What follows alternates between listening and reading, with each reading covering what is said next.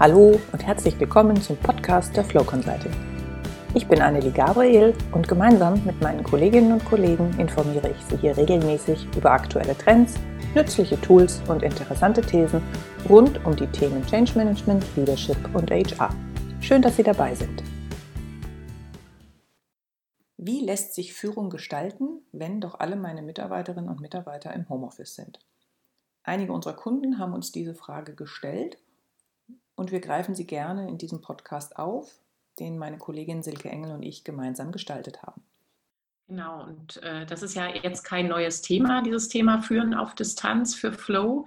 Äh, da hatten wir schon Angebote und haben die jetzt zusammengegossen in einem Webinar, weil es eben akut diesen Bedarf gibt und wir das Ganze ja auch digital vermitteln.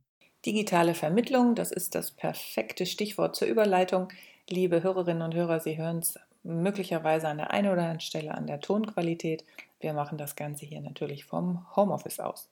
Nicht nur wir, sondern auch die beiden Gesprächspartner, die Sie nachher hören werden, haben sich äh, freundlicherweise digital dazugeschaltet. Und ich sage jetzt schon mal Dankeschön für die interessanten Einblicke in deren Homeoffice-Alltag. Wir hören Erlebnisse zum Thema Technik, Erfahrungen im zwischenmenschlichen Bereich, Erfahrungen in der Rolle als Führungskraft, Einblicke in Bezug auf die Effektivität im Arbeiten und last but not least Tipps von Führungskräften für Führungskräfte. Silke, wer war denn deine Gesprächspartnerin für dieses Interview? Also, ich habe mit Eileen gesprochen, die ist Geschäftsstellenleiterin Technik in Berlin bei einem internationalen Softwareunternehmen und arbeitet als Führungskraft mit acht direkten Mitarbeiterinnen und Mitarbeitern. Sie kennt Homeoffice, allerdings die Mitarbeiterinnen und Mitarbeiter nicht unbedingt. Genau wie deine Gesprächspartnerin hat auch mein Gesprächspartner einiges zu berichten aus dem täglichen Leben als Führungskraft in der jetzigen Situation. Thomas ist Abteilungsleiter in einer international agierenden Bank mit knapp 200.000 Mitarbeitern. Er berichtet über seine Erfahrungen als Abteilungsleiter für den Bereich Produktmanagement, wo er in München am Standort ist mit drei Teams von je vier bis acht Personen plus Teamleitern. Und er berichtet aus dem Nähkästchen, ich sag's mal sehr salopp, eines sehr großen Ladens ähm, und was dort passiert, wenn plötzlich auf Homeoffice umgestellt werden muss. Und dann habe ich Silke mal gefragt, wie denn überhaupt bei ihr die Lage im Moment so ist. Ja, bei mir ist es, äh, also ich habe auch die Situation mit zwei schulpflichtigen Kindern im Hintergrund. Allerdings äh, habe ich das Glück, dass die das sehr selbstständig meistern, das Ganze. Und ähm, ja, es wirkt alles noch ein bisschen unwirklich, sage ich mal. Homeoffice ist ja nicht neu für uns von Flow. Aber dass ich mit Kunden jetzt online arbeite, das ist neu. Und was schön ist, ist, dass ich auch ein Angebot, das hätte jetzt tatsächlich gestern stattgefunden als Präsenztermin, dass ich das nächste Woche als Online-Seminar anbieten darf zum Thema E-Mail-Kommunikation. Und das macht wahnsinnig Spaß, sich da reinzuarbeiten, wie man die Inhalte so vermittelt. Da bin ich schon sehr gespannt auf deine Rückmeldung. Dann hören wir mal rein in die Interviews und wir starten mit Thomas, den ich gebeten hatte, mal ganz kurz die aktuelle Situation bei ihm zu beschreiben. Ähm, wir sitzen normalerweise alle zusammen in München am Standort mit allen 19 Personen, haben auch normalerweise eine gemeinsame Bürofläche, die wir nutzen, haben normalerweise auch alle Mitarbeiter vor Ort. Und jetzt eben die Herausforderung, dass zwar immer noch alle Mitarbeiter in München sind, aber nicht mehr alle im Büro sind. Funktioniert die Technik? Also wir haben vor zehn Tagen, Mitte März, angefangen, dass die ersten Leute ins Homeoffice gegangen sind und dort auch bleiben sollten. Das klappte die ersten ein, zwei Tage noch ganz gut. Da musste man sich zwar daran gewöhnen, dass man in Meetings auch immer die Telefonkonferenz mit einstellt und beachtet, wer denn alles am Telefon ist. Dann letzte Woche ging es eigentlich los, dass fast alle Mitarbeiter ins Homeoffice gegangen sind. Das eine war, dass die grundsätzliche Infrastruktur das erstmal überhaupt nicht vertragen hat. Mhm. Mittlerweile geht es einigermaßen aber dass Telefonkonferenzen abgebrochen sind, Telefonnummern besetzt waren. Die Videokonferenzen, also das Screensharing und ähnliches hat am Anfang überhaupt nicht funktioniert. Da haben jetzt vor allem die IT-Kollegen einen Riesenjob gemacht, die letzten zehn Tage zu schauen, dass sie alle Systeme hochfahren, die Bandbreite vergrößern, allen Mitarbeitern ermöglichen, dass sie jetzt aus dem Homeoffice heraus arbeiten können. Mhm. Weil das waren vorher vielleicht ich würde mal schätzen, 5 Prozent der Leute, wenn überhaupt. Jetzt sind es bestimmt über 50 Prozent der Leute, die dauerhaft Homeoffice machen, weil auch die, die operativen Einheiten, die normalerweise im Callcenter sind, auch die nach und nach alle ins Homeoffice gehen. Sehr interessant ist jetzt gleich von Silkes Gesprächspartnerin zu hören, wie sie die Situation bei sich in Berlin erlebt. Viele Kunden berichten gerade, dass die IT eine besondere Rolle einnimmt. Wie ist es denn bei euch? Also firmenseitig sind wir sehr gut ausgestattet mit ähm, Laptop und Telefon und Teams und Software, gibt es alle möglichen. Ähm, von der Internetanbindung funktioniert es auch sehr gut, muss ich sagen. Ähm, unsere IT ist da auch wirklich hart dran, dass äh, alle arbeitsfähig bleiben. Also ich hatte vorher gar nicht so eine Bedenken, glaube ich, dass es funktionieren würde. Ganz interessant war dann auch noch von Thomas zu hören, welche sehr grundsätzlichen Dinge erstmal geregelt werden mussten. Wir hatten da jetzt auch schon erste Initiativen von Mitarbeitern, die erstmal Tipps gegeben haben, wie diese Tools überhaupt zu benutzen sind. Sei es bei einer Videokonferenz, dass man da auch auf ähm, nur Audio stellen kann, um die Bandbreite zu schonen mhm. oder einfach zu erklären, welche Möglichkeiten gibt es denn. Oder auch das Thema Sprachqualität hatten wir jetzt ganz, ganz oft inwiefern unterscheidet sich die Sprachqualität, wenn ich das Mikrofon vom Laptop habe oder wenn ich ein Headset benutze oder wenn ich mich über das Telefon einwähle, um erstmal die Basis sicherzustellen, dass überhaupt jeder, der in der Telefonkonferenz drin ist, auch wirklich verstanden wird. Gab es jetzt wirklich erstmal Herausforderungen bei ganz grundlegenden Dingen? Wie schaffe ich es denn überhaupt, dass wirklich jeder einigermaßen eine Audioqualität hat, wenn er in der Telefonkonferenz drin ist?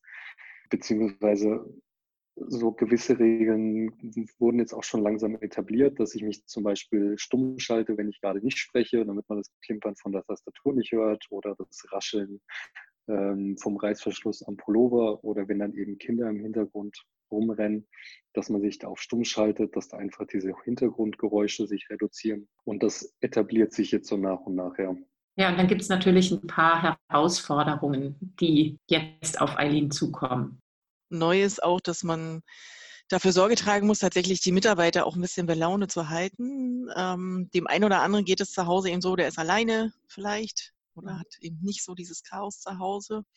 Und den ein bisschen bei Stimmung zu halten, ähm, dieses Bürofeeling, dieses Teamfeeling, das ist so, glaube ich, ähm, ein Punkt. Und tatsächlich natürlich auch die Angst, wie es mit der Firma so geht. Ne? Also wie es weitergehen wird und so. Da ist es wichtig, dass die auch mal abgeholt werden, wie es der Firma geht, wie es weitergehen wird und so.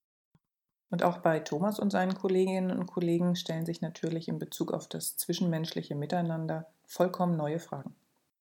Wir müssen uns jetzt auch erstmal arrangieren, um zu schauen, wie können wir denn, wenn dieser diese Gespräche an der Kaffeemaschine, am Wasserautomaten oder einfach auf dem Gang nicht mehr stattfinden, ähm, wie kann man denn trotzdem den Kontakt zu den Einzelnen behalten. Und das auch gar nicht so sehr, um irgendwelche Arbeitsergebnisse oder sonst irgendwas zu kontrollieren, weil das auch weiterhin funktioniert. Aber gerade natürlich in der Krisenzeit, um auch mitzubekommen, wie ist denn die Stimmung bei dem Einzelnen, wie geht es denn in den Teams, was treibt die gerade herum und da wirklich den Kontakt aufrechtzuerhalten. Mhm. Mit Blick auf die Bedeutung von Führungskräften und ihrer Vorbildrolle, ähm, welche Funktion hat denn bei euch die Geschäftsführung an dieser Stelle eingenommen? Wir haben da, muss ich auch dazu sagen, auch eine Geschäftsführung, die wirklich, als sie sich an das Unternehmen gerichtet hat, wie diese Krise zu bewältigen ist, als allerersten Punkt das Thema Zusammenarbeit, äh, Zusammenhalt, nicht Zusammenarbeit, aber gehört mit dazu, Zwischenmenschlichkeit und Gesundheit angesprochen hat. Wie es jetzt weitergehen soll, dass man wirklich darauf achtet, wie und kann man jetzt den anderen unterstützen? Wie kann man diese Krise gemeinsam bewältigen? Da jedwede Probleme, die man vielleicht vorher hatte oder Silos, die man hat, einfach mal beiseite legt und einfach für den anderen da ist. Weil es nicht mehr nur darum geht, welche Zahlen liefert denn das Unternehmen am Ende des Jahres 2020 ab, ähm, sondern wie geht es denn dem Einzelnen in jetzt dieser Krise? Weil sich dann natürlich auch Privat- und Berufsleben komplett vermischen. Was ich rausgehört habe, ist, dass deine Mitarbeiter ganz viel untereinander da jetzt auch selber regeln und für sich klarziehen, ohne dass du großartig was koordinieren und machen musst, oder? Das auf jeden Fall, ja. Das würde ich in meinem Falle sagen, ist ein Stück weit auch der Tätigkeit geschuldet, weil das, was wir hauptsächlich machen, ist Projektgeschäft, wo ich ohnehin Mitarbeiter habe und führe, die sehr, sehr selbstständig sein müssten in den Themen, die sie begleiten. Also das war schon vor der Krise so gegeben. Jetzt verlagert es sich einfach ein Stück weit, dass der Mitarbeiter eben, wenn er Herausforderungen hat oder eine Entscheidung benötigt oder ähnliches, halt nicht mehr ins Büro kommt, sondern einfach einen Anruf tätigt und kurz Bescheid gibt. Was hat sich für dich sehr konkret jetzt in deiner Führungsrolle geändert? Was ich für mich festgestellt habe, das haben auch Kollegen aus anderen Abteilungen so wiedergespiegelt, dass die, die Teams inklusive des Teamleiters weiterhin sehr, sehr gut und sehr, sehr effizient zusammenarbeiten, weil die eben äh, sich morgens immer austauschen und auch regelmäßig in Kontakt sind. Aber die Führungsebene darüber, wo ich eben dazu zähle, da geht der, der Kontakt zu den Teams und zu dem Einzelnen auf jeden Fall verloren. Mhm. Also das ist was, das habe ich jetzt massiv gemerkt, weil ich sonst immer vor allem dieses, ähm, wie nennt man das, Management by Walking Around ähm, ein Stück weit betrieben habe, dass man einfach, man trifft den Einzelnen, man kann direkt mal rübergehen, beziehungsweise man hat einfach nur ein paar Meter zwischen sich und bekommt dann auch immer mit, wenn irgendwo Gespräche stattfinden, äh, was da gerade passiert. Mhm. Und dadurch, dass sich das jetzt auf das Virtuelle verlagert, ähm, sind vor allem die, die höheren Führungsebenen, das ist zumindest das, was, was ich wahrnehme und was ich auch bei Kollegen sehe, erstmal ein Stück weit außen vor. Mhm. Die werden mhm. dann zwar immer noch für gewisse Themen auch mit eingebunden, aber wir bekommen viel, viel weniger mit, als das vorher der Fall war. Was können Führungskräfte aus deiner Sicht denn tun, sehr konkret, um Mitarbeitern zu signalisieren, ich habe Verständnis für deine Situation und ich bin für dich da.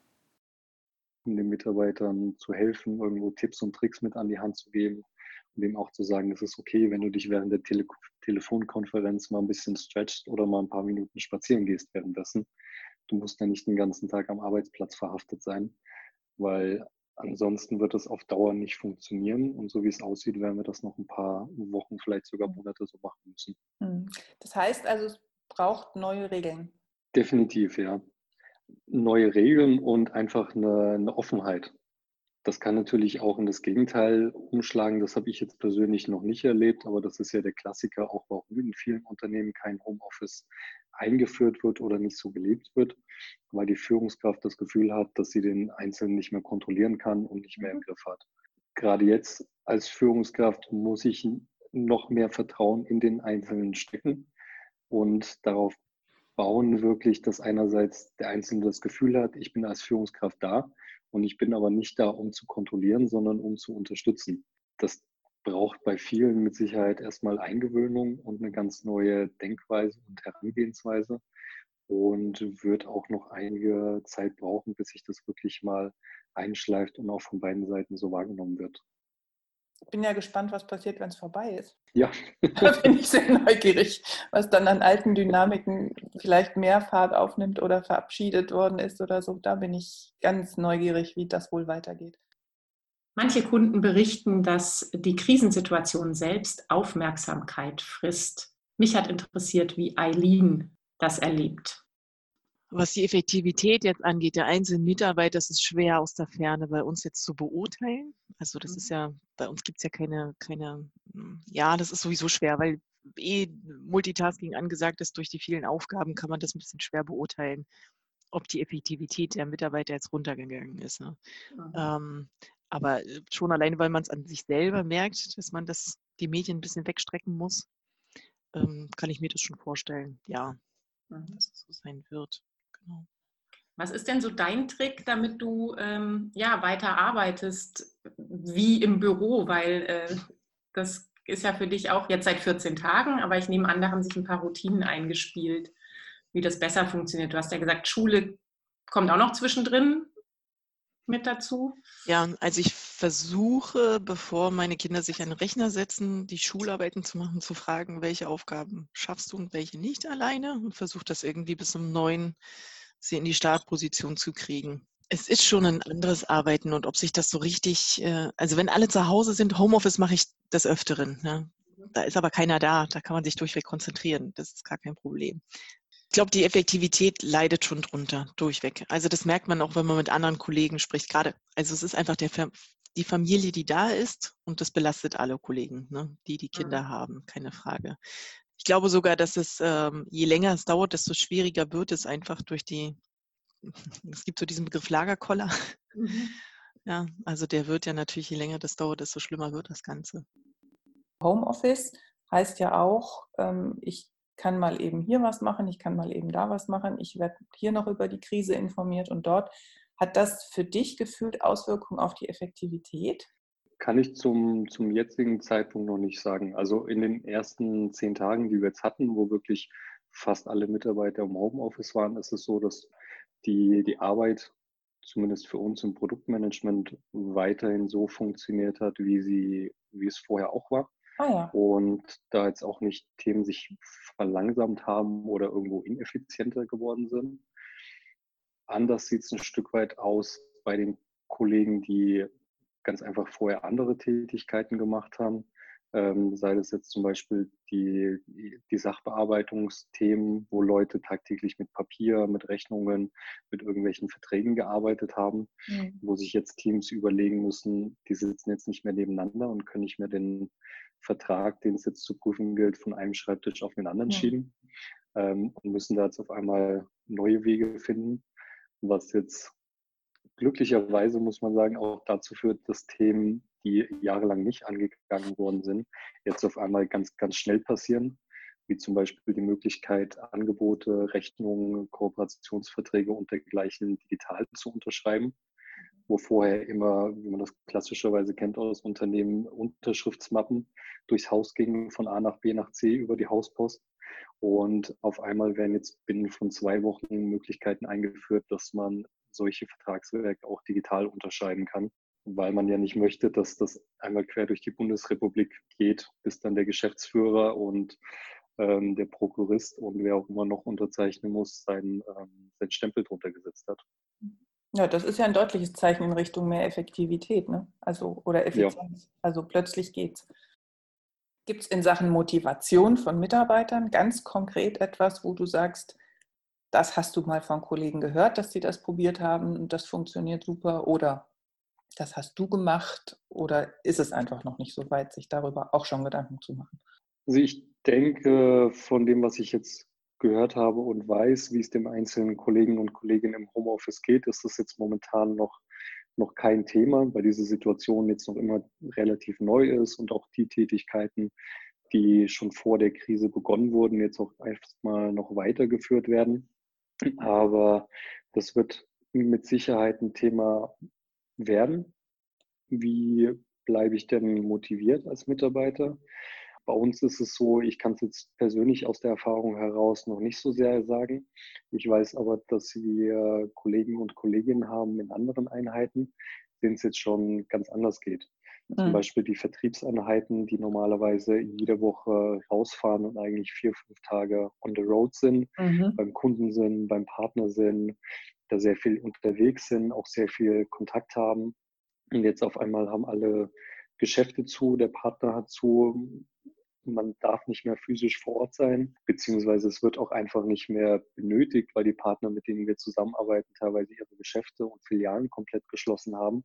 Da steht jetzt der einzelne Mitarbeiter vor der Frage, was mache ich denn jetzt überhaupt? Ein Stück weit wird das irgendwo in bezahlten Urlaub münden, dass man dann jetzt vielleicht ein bisschen sich mit dem Garten beschäftigt oder mal mit dem Frühjahrsputz. Da kam aber auch schon das eine oder andere Kommentar, naja, wenn das, wenn das länger anhält, dann muss ich mir irgendwie was anderes suchen, mhm. weil das ist einfach nichts für mich. Also es gibt auch schon Kollegen, die ganz offen sagen, sie würden diese Art und Weise zu arbeiten aus dem Homeoffice heraus und sehr virtuell auf Dauer einfach nicht aushalten. Mhm. Motivation beginnt ja bekanntlich bei einem selbst. Was macht ihr als Führungskräfte in dieser Richtung? Was wir jetzt zum Beispiel als Führungskräfte gemacht haben in unserem Bereich für den Anfang, ist, dass wir, genauso wie es die Teams gemacht haben, erstmal auch ein tägliches Stand-up eingerichtet haben, ganz ohne Agenda und ganz ohne Themen. Das einfach die, wir sind 13 Führungskräfte im Bereich, dass wir erstmal jeden Morgen ein Forum haben für eine halbe Stunde, um uns gegenseitig auszutauschen. Mhm. Da gab es auch sehr, sehr wenige fachliche Themen. Es gab natürlich auch hier und da mal ein paar organisatorische, aber viel war auch einfach persönlich den anderen up-to-date zu halten. Wie geht es einem denn? Welche Themen treiben einen denn um? Ähm, welche, ja, welche Themen hat man gerade in den Teams, um auch dieses Gefühl, das ansonsten durch einen, Zwischen äh, durch einen persönlichen Kontakt vermittelt wird, auch weiterhin zu vermitteln? sich da eine, eine Community aufzubauen, die sich einfach regelmäßig trifft, wo man sich unterhalten kann und auch nicht dazu gezwungen ist, jetzt nur fachlich organisatorische Themen durchzusprechen, sondern auch einfach mal sagen kann, ich weiß nicht, wie ich mit dieser Situation umgehe oder auch einfach mal ein bisschen Dampf abzulassen oder ähnliches. Und das ist tatsächlich eine neue Einrichtung, oder? In Anführungsstrichen. Das gab es vorher so nicht. Genau, das hatten wir vorher in der Form überhaupt nicht. Also vorher ja war es immer. sagen, dass sich was zum Guten wendet dadurch auch. Auf jeden Fall, ja. Also da werden jetzt komplett neue Wege etabliert und neue Formate. Habt ihr auch so informelle Treffen schon irgendwie, dass ihr sagt, na, eine Viertelstunde bevor die Besprechung losgeht, können wir einfach mal so, kann sich einwählen, wer will oder irgendwelche, dass diese Kommunikation am Kicker oder wo man sie sonst gemacht hat? Also grundsätzlich ist es sowieso so, wir haben jeden Montag ein Geschäftsstellenmeeting und mhm. das haben wir jetzt, das führen wir jetzt trotzdem noch durch, nur online über Teams.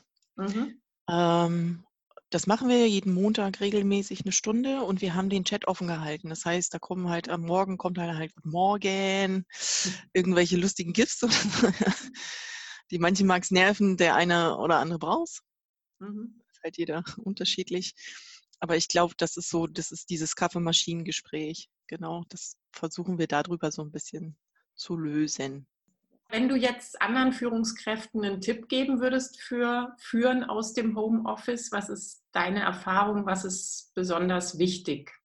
Also ich glaube, der regelmäßige Kontakt wirklich ist wichtig. Das ist äh, irgendwie, dass die Kollegen nicht abseits irgend, irgendeinem Raum sitzen, ganz alleine keinen Kontakt zur Außenwelt haben. Das ist, glaube ich, das Wichtigste, ne? dass das, dieses Teamgefühl irgendwie, dieses Kaffeemaschinengespräch noch bleibt, auch wenn es eingeschränkt ist. Aber ich glaube fast, das ist das Wichtigste. Und ähm, wenn denn keine Arbeit mehr da ist, aus welchen Gründen auch immer, gemeinsam auch im Team vielleicht überlegen, was denn jetzt noch getan werden könnte, wofür man sonst vielleicht keine Zeit hat.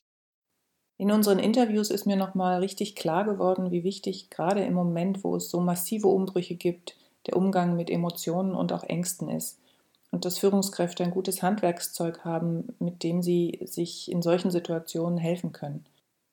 Bei Flow Consulting haben wir hervorragende Tools zum Umgang mit Veränderungen für das Change Management.